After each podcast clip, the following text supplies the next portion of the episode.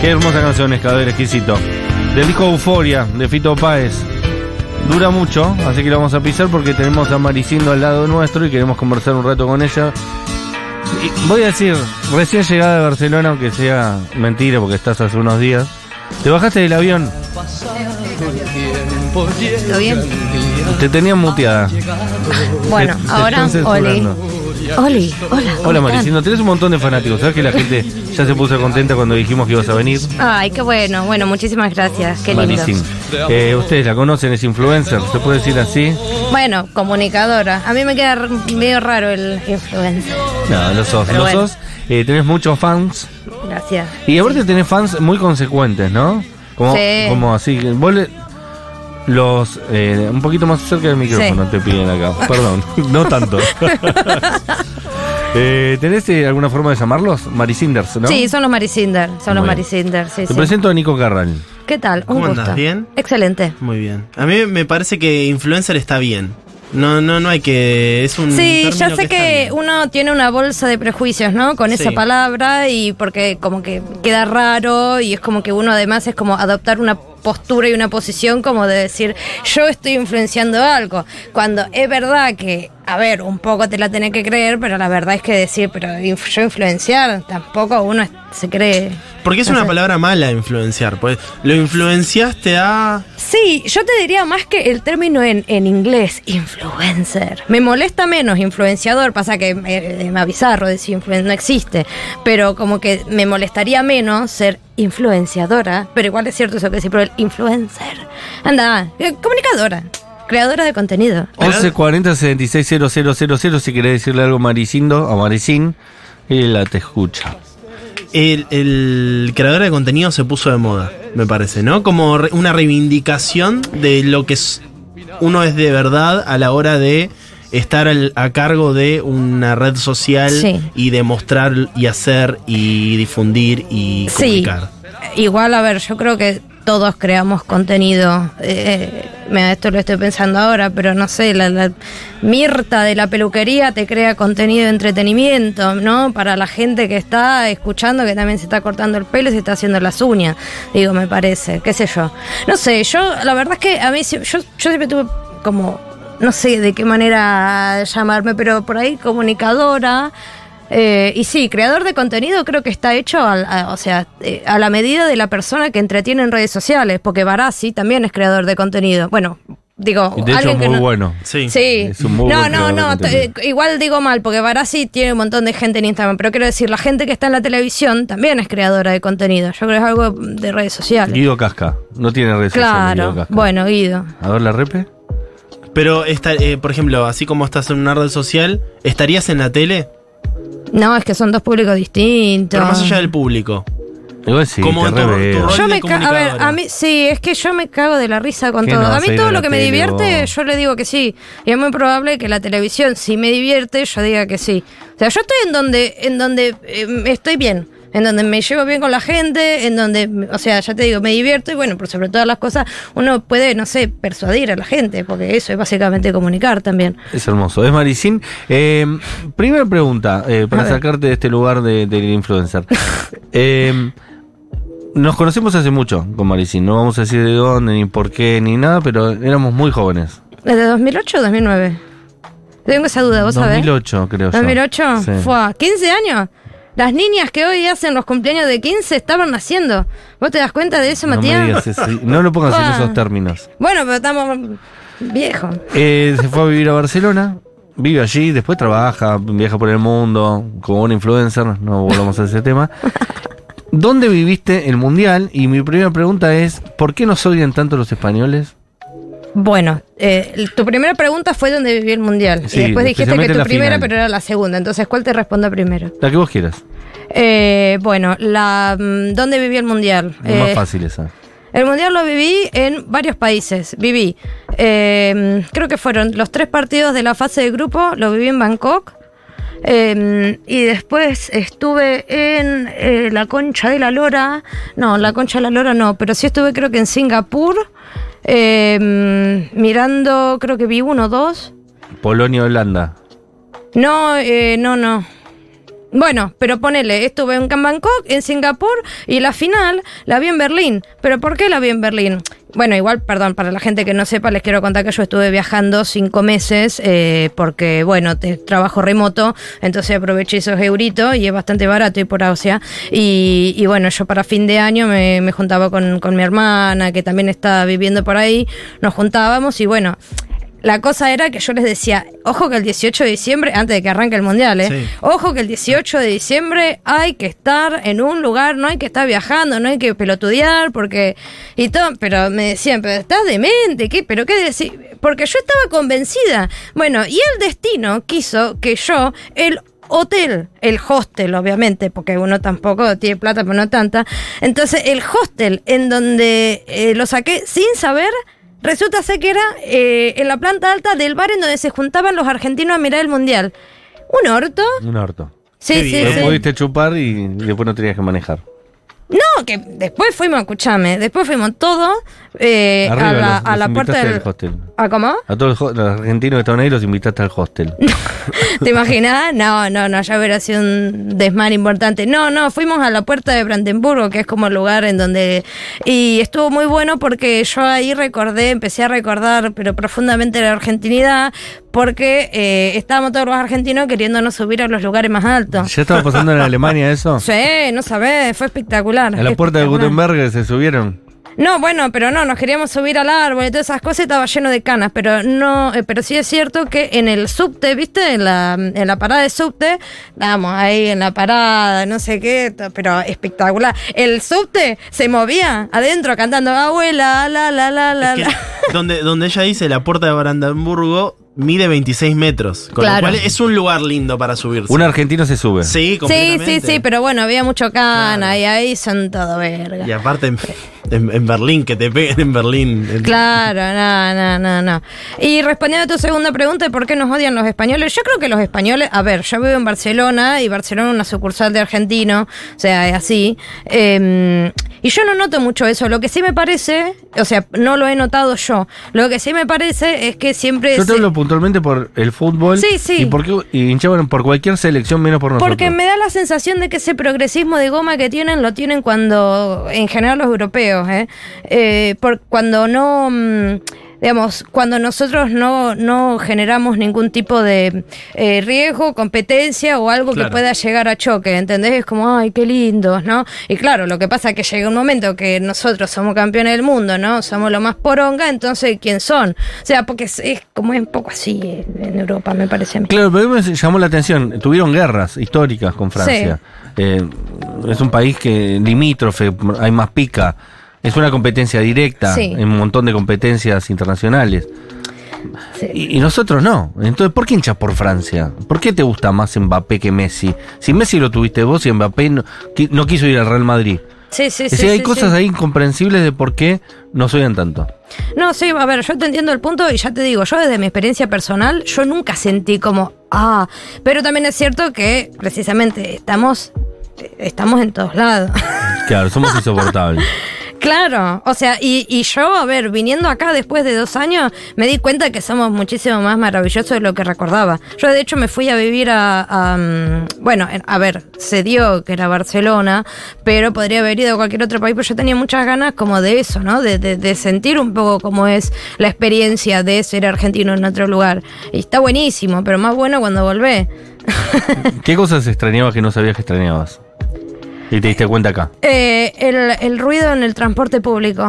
Ay, Dios, la gente charlando, la gente riéndose. Eso, pero me, realmente es como que, ay, que me, hace ser tan feliz cada vez que lo escucho. Las viejas, porque nosotros somos extremadamente amables y extremadamente como, no sé, como que uno dice, no decís gracias, decís, vos, ¿cómo le va, señora? Bueno, muchísimas gracias, no se hubiera molestado, todas esas cosas, ¿no? La otra vez estaba en la cola de, de, una roticería esperando unas empanadas y la vieja haciéndole toda la que estaba delante mío, haciéndole todo el verso de cómo quería la ensalada, eh, más aceituna, menos zanahoria, porque viste, querida, que a mí me caen mal las aceitunas. Como, ay, señora, la amo. O sea, no le importa la de la roticería, pero es como es todo así, la gente habla mucho y es hermoso. Una comunidad Hermosísimo. Una cosa que solo se ve acá en Argentina. Y viviste la final del mundial y la gente se quería subir a cosas. Sí. Y a su vez, ¿eso te despertó esa llamita de, de querer venirte? No, al revés, me pasó una cosa em, que, me, que me gustó más y que no me pensé que me iba a pasar. Pero me di cuenta también como que em, ser argentina no necesariamente eh, es mejor estar en tu lugar de pertenencia. Estar en otro lugar es distinto, no es peor. Y a mí, si, es verdad, si bien es verdad que me hubiera encantado estar en el obelisco, en la joda recibiendo a los muchachos, o sea, me hubiera gustado estar y no sé, coleccionar hasta las bolsas de consorcio que tenían con la cara de Messi. O sea, me, gustó mucho la esto de decir, bueno, yo estuve en Berlín y pude disfrutarlo de una manera totalmente distinta y que no dejó de ser goce y que no dejó de ser una cuestión, digamos, como de, de, de esto, de, de, fraternidad argentina.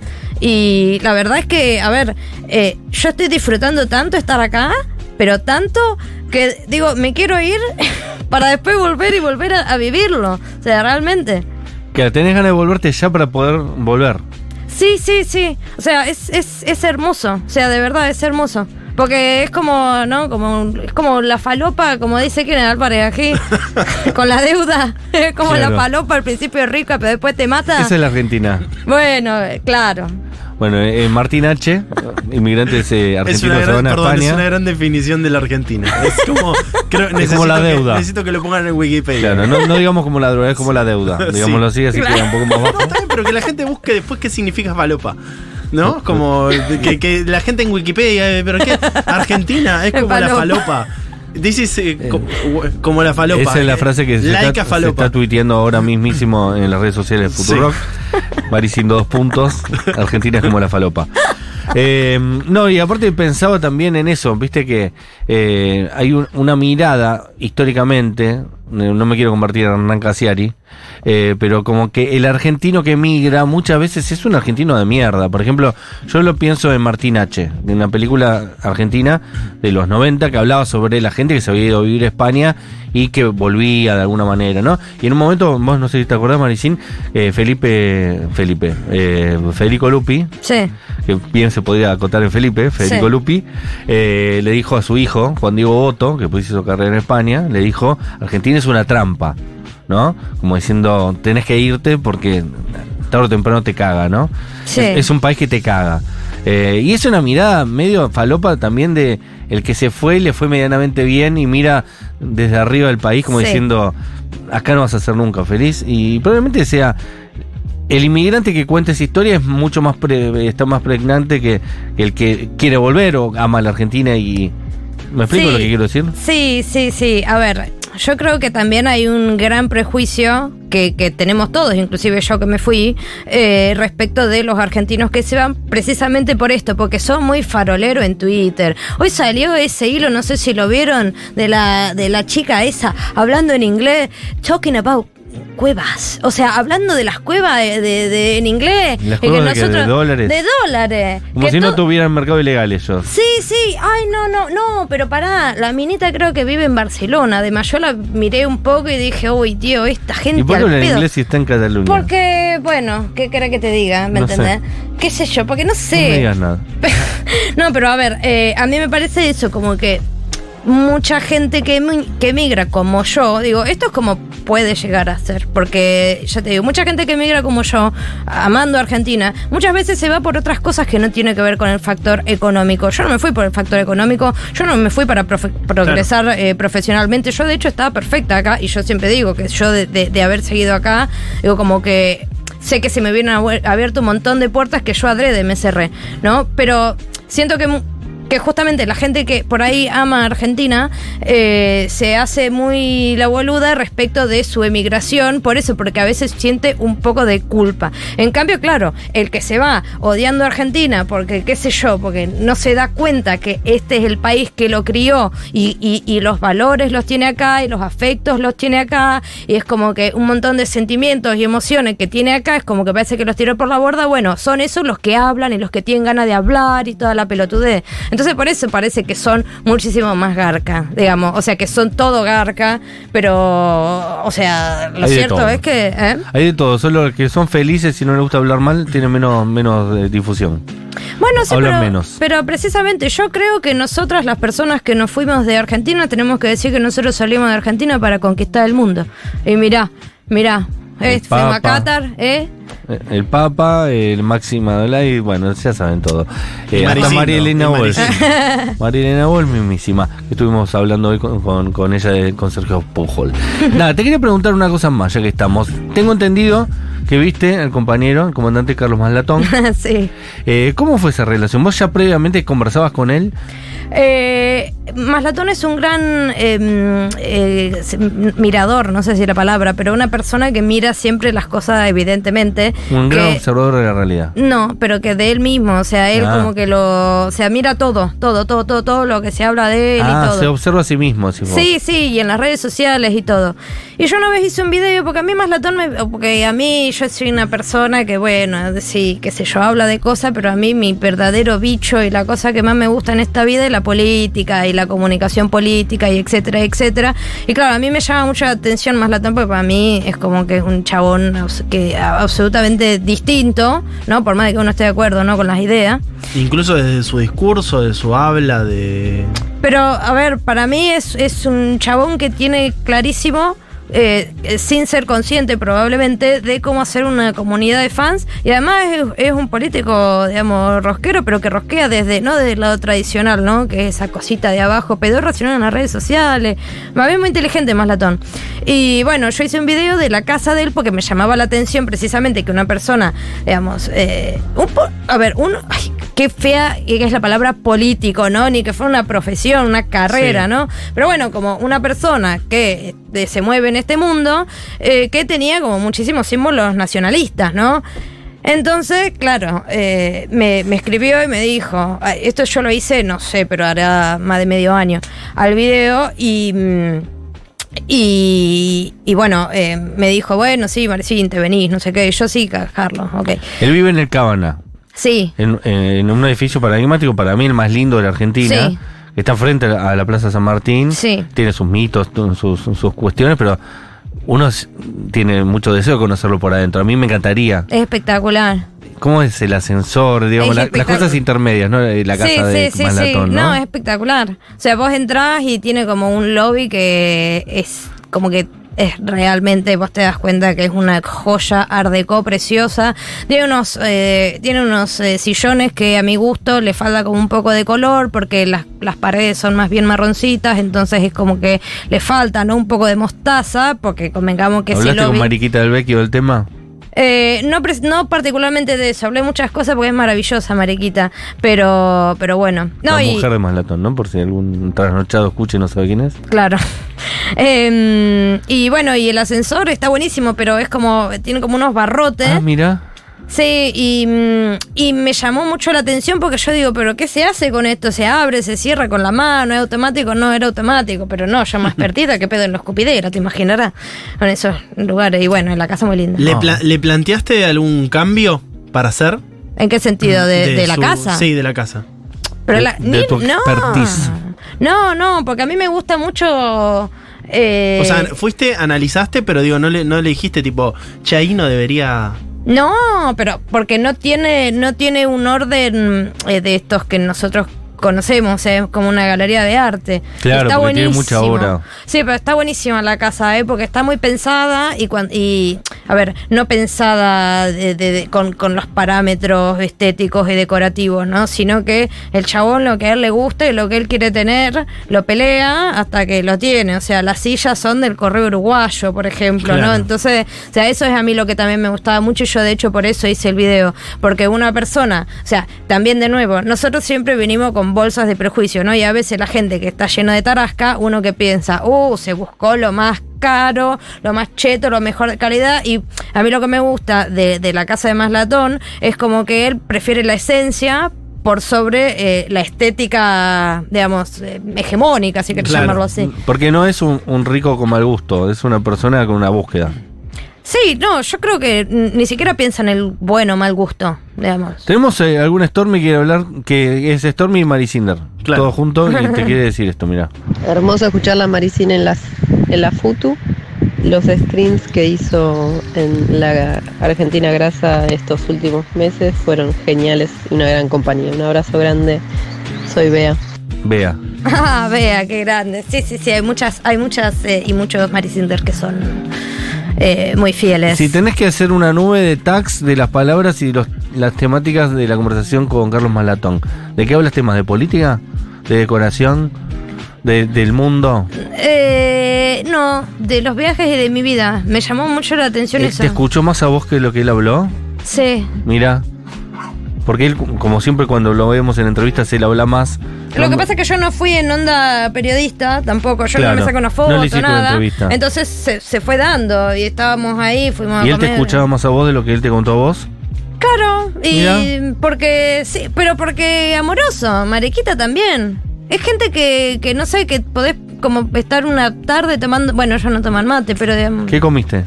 Eh, carne, porque encima, eh, bueno, le digo, mira, Carlos, yo llegué hace dos días, quiero comer carne, bueno, vamos a comer carne, moza, carne, bueno, carne, eh, ojo de bife, eh, bueno, venga. Que quería puré. ¿Tenés una lista de personas a las cuales querés ver acá ahora que viniste? Además de a mí, a Marilina.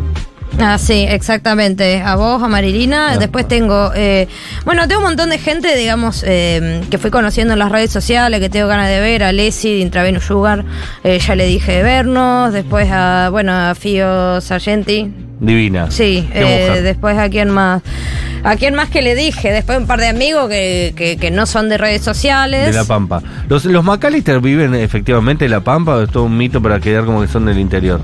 El Colo, el Colo, eh, yo cuando yo trabajaba de periodista eh, estaba de acá y allá.